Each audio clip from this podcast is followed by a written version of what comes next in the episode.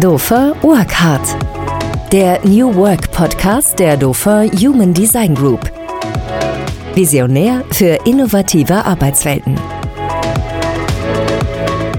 Ich begrüße Sie, liebe Zuhörerinnen und Zuhörer, wieder ganz herzlich zu unserem Dauphin New Work Podcast.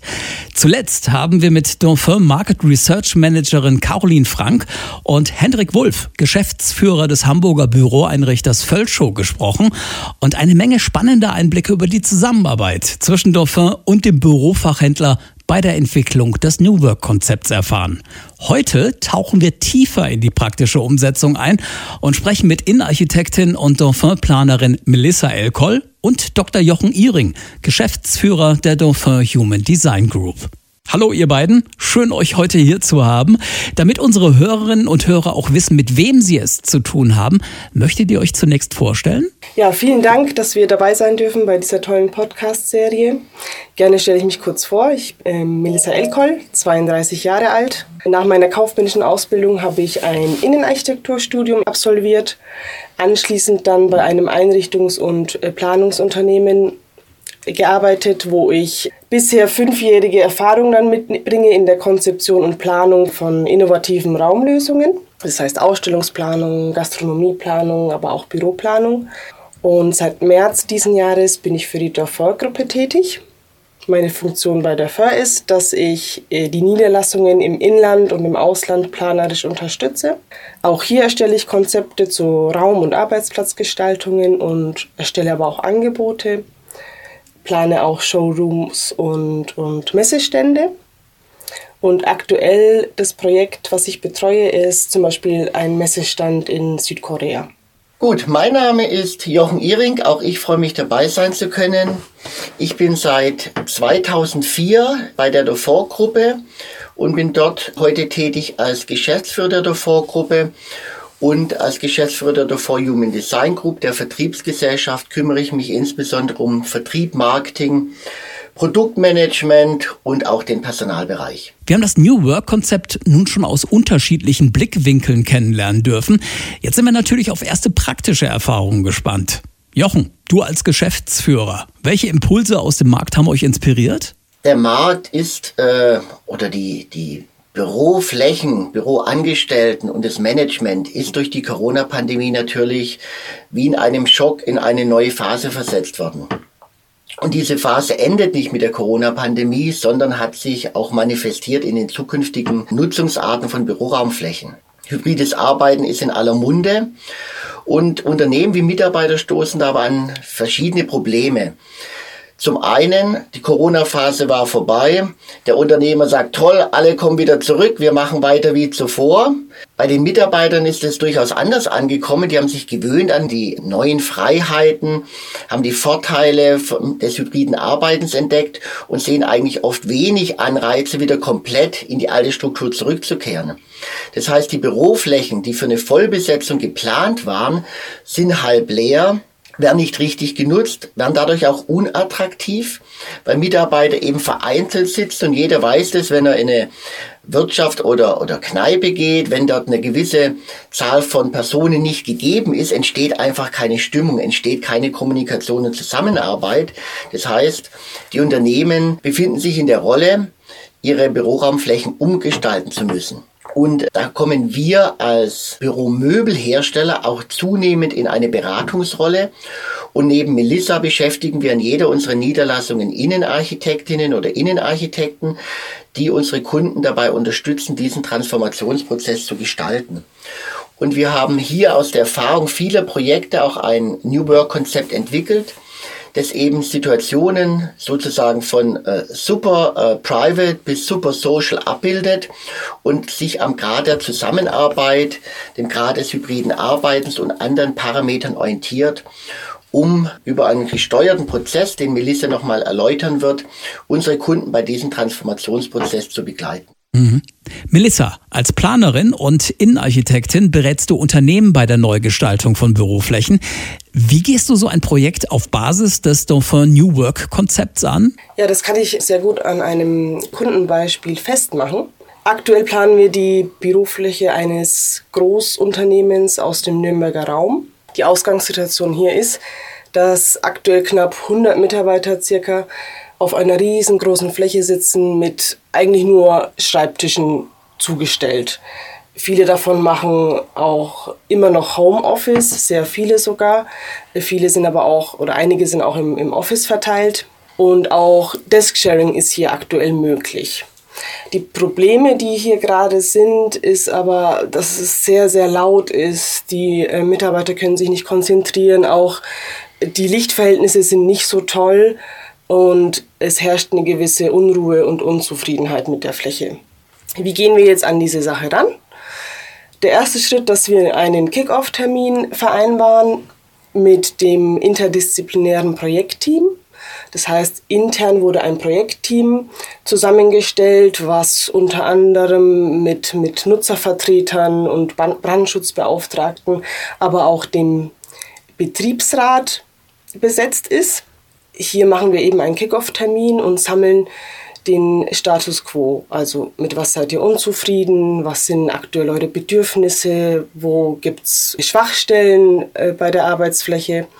Und ja, klären so ein bisschen auch die Rahmenbedingungen. Der zweite Schritt nach diesem Kick-Off-Termin ist dann, dass wir eine Online-Umfrage auf Basis dieses Kick-Off-Termins erstellen. Äh, hier müssen die Mitarbeiter eben konkrete Fragen beantworten, mit ihren eigenen Bedürfnissen und Wünschen sich auseinandersetzen.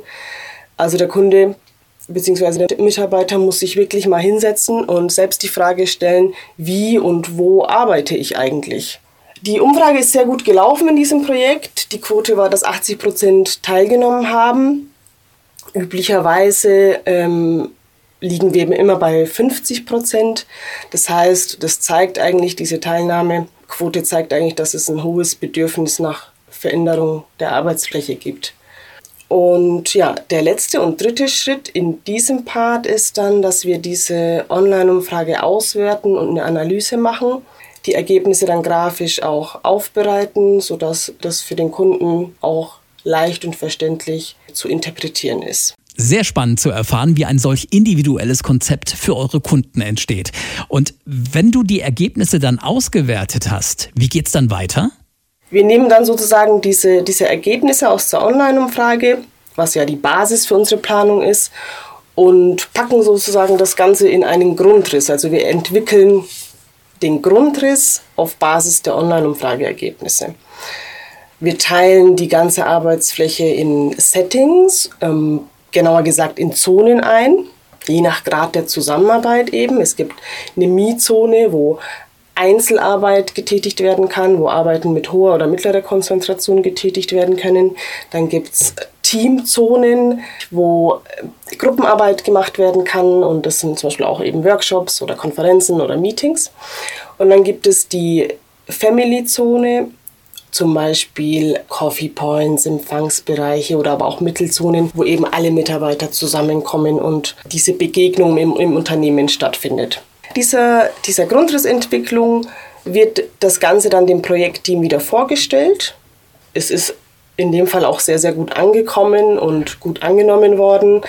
Danach gibt es eben so kleine Feinheiten, wo korrigiert werden muss und hier noch ein Arbeitsplatz raus, hier noch eine Telefonbox rein und bitte noch eine offene Besprechung oder man kann eben schön durch dieses Modulsystem, was wir auch integriert haben, Bereiche und Zonen austauschen. Der Grundriss wird dann final angepasst und der nächste bzw. der zweite Schritt in dieser Phase ist dann, dass man auch eine Bestandsmöbelanalyse macht. Das heißt, was habt ihr denn für Möbel, die wir in diese neue Fläche mit integrieren können? Die werden dann analysiert und daraufhin wird ein Farb- und Materialkonzept entwickelt. Es wird ähm, auch das wird wieder abgestimmt und dann wird über Lieferzeiten und der Art gesprochen, wo dann letztendlich der ganze Grundriss steht und auch der Einzugstermin dann festgehalten wird und die Mitarbeiter dann sozusagen auch einziehen dürfen. Dann, wenn die Mitarbeiter eingezogen sind, gibt es ganz zum Schluss auch nach einer zwei, drei monatigen Testphase nochmal ein Abschlussgespräch mit dem Kunden, beziehungsweise so ein Abschlussworkshop, ob das Konzept, was geplant worden ist, denn überhaupt funktioniert.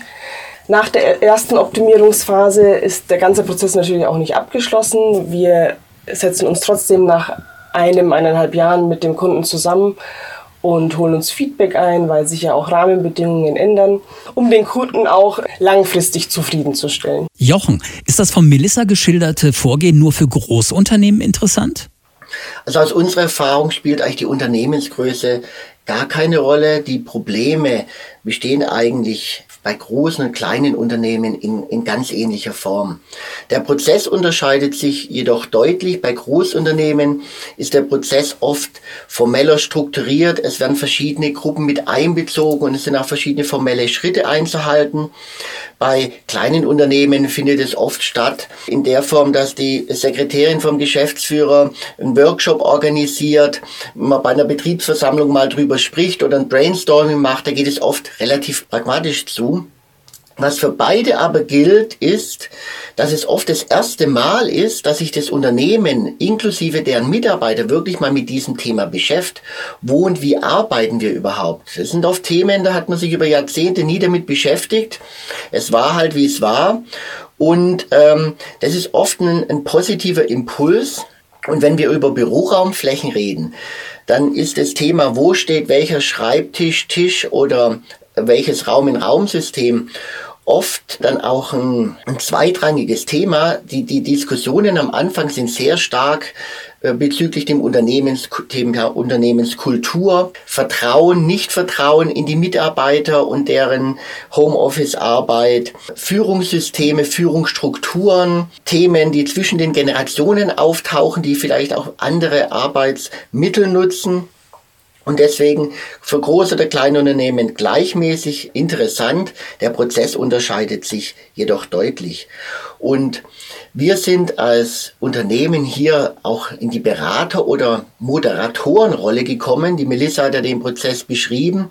Das heißt, wir haben kein vorgefertigtes Konzept und sagen, die Fläche, die Anzahl Mitarbeiter, so wird's gemacht, sondern wichtiger wie das Möbel an sich ist eigentlich die, die Steuerung dieses Prozesses, um zu einem guten Ergebnis zu kommen, das dann oft auch viele kulturelle Fragen aufwirft, die dann parallel oder separat bearbeitet werden in den Unternehmen. Und ich würde sagen, mehr als die Unternehmensgröße hat vielleicht die Unternehmenskultur Einfluss auf die Art der Gestaltung des Büros.